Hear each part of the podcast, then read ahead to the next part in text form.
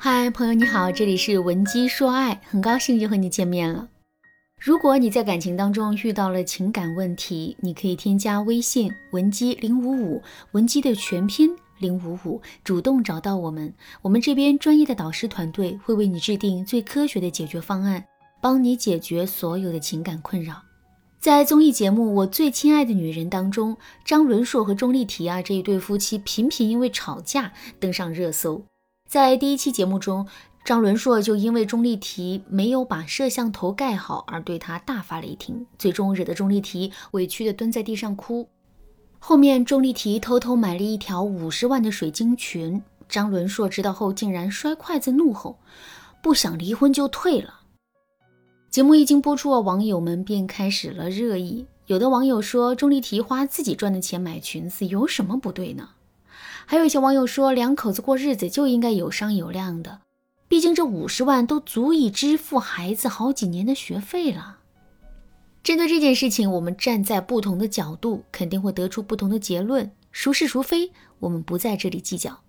不过，我想站在男人的角度跟大家聊一聊，什么样的女人才会让男人舍得给她花钱呢？首先，我们来分析一下上面的案例。张伦硕生钟丽缇的气，最直接的原因当然是钟丽缇偷偷的买了一条五十万的裙子。可是仅仅是因为裙子太贵了，张伦硕就生气了吗？不是这样的。其实啊，这五十万对普通人来说是巨款，可对这对明星夫妻来说，这根本就算不上一笔太大的钱。张伦硕之所以会生气，主要还是因为钟丽缇的消费意识。这五十万用来支付孩子的学费，可以支付好几年。可钟丽缇却完全没有考虑到这些，而是偷偷的买了一条这么贵的裙子。这种不顾大局、铺张浪费、不替别人着想的消费意识，让张伦硕觉得自己的口袋里有一个大大的窟窿。之后无论自己挣多少钱，都会从这个窟窿里漏出去。这才是张伦硕真正生气的点。弄清楚这一点，我们肯定就知道了。想要得到男人的认可。让男人心甘情愿的为我们花钱，我们就一定要展示出一种积极正向的消费观。第一点，顾全大局。什么叫顾全大局呢？说白了就是我们要先为这个家考虑，然后再为自己考虑。比如说冬天到了，我们想花两千块钱给自己买一件新的羽绒服。可是，一想到家里的衣橱坏了，一直都没有钱买新的，于是呢，我们就决定先不买了，把这两千块钱省下来，为之后买衣橱做准备。这就是我们所说的顾全大局式的消费观。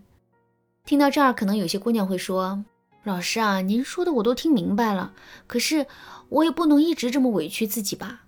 毕竟我也有自己的消费需求啊。”其实我们一点都不用委屈自己，该花多少钱就花多少钱，该买什么就买什么。只要我们能在男人面前管理好自己的形象，展出一种顾全大局的样子就可以了。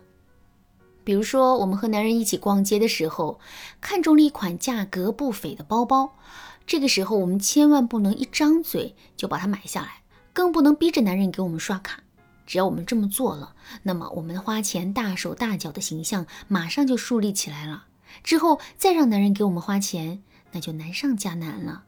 正确的做法是这样的：首先，在看到这款包包的时候，我们一定要表现出一副非常喜欢的样子。接下来呢，我们要把包包拿过来，非常开心的背在肩膀上试戴。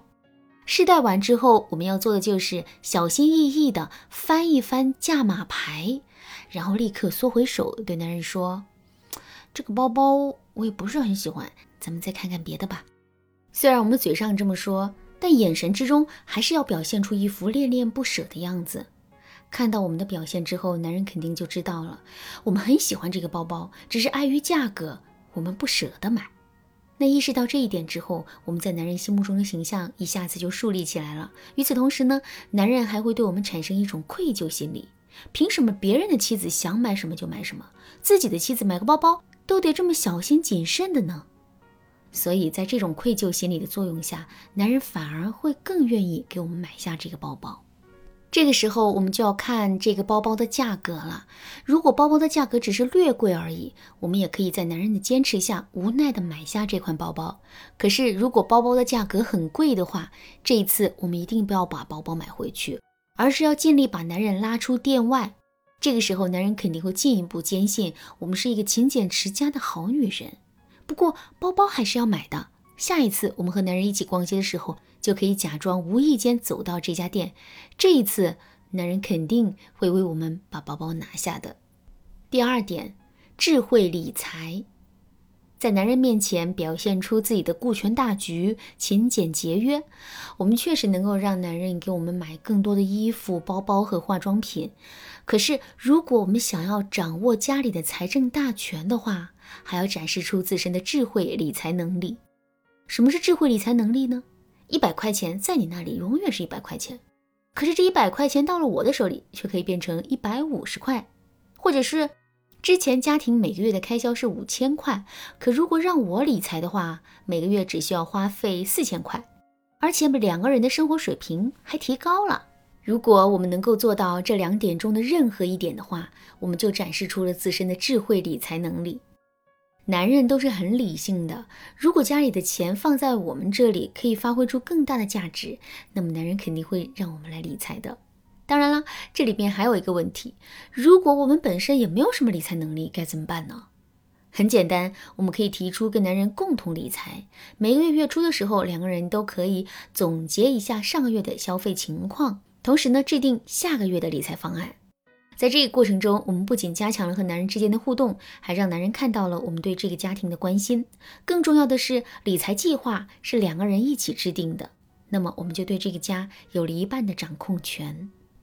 好啦，今天的内容就到这里了。如果你对这节课的问题还有疑问，或者是你也在引导男人投资这件事情上犯了难，想要得到导师的帮助，你可以添加微信文姬零五五，文姬的全拼零五五，来预约一次免费的咨询名额。文姬说爱，迷茫情场，你得力的军师。